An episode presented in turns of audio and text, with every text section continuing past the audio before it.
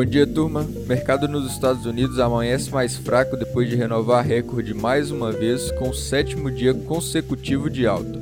Investidores devem aproveitar para realizar um pouco dos lucros em dia mais agitado no Senado com a votação de impeachment do ex-presidente Donald Trump.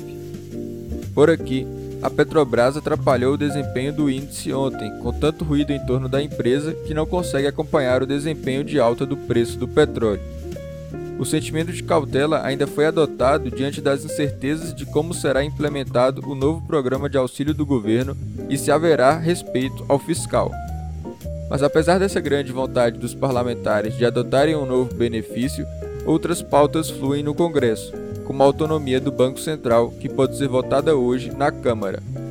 Outro ponto que ficamos atentos para hoje é o resultado da inflação oficial em janeiro aqui no Brasil, podendo adiar o movimento de alta dos juros, caso apresente uma desaceleração em seu resultado. Para hoje é isso, uma boa terça-feira a todos.